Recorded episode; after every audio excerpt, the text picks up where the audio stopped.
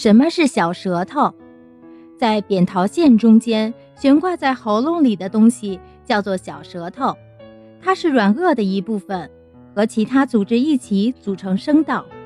小舌头的确切作用还不清楚，虽然在一些语言中它被用来发出某些声音。我们知道，软腭守护着喉咙、气管和肺的入口。当食品和饮料碰撞小舌头的时候，就会发生哽喉反射。它可以防止吞咽时嘴里的东西进入鼻子，以及窒息危险。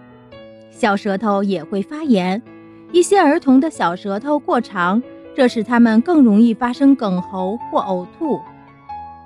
某些人的小舌头是分叉的，另一些人则天生没有小舌头。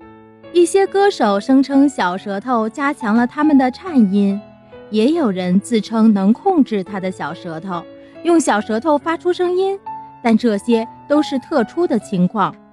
人有多少味蕾呢？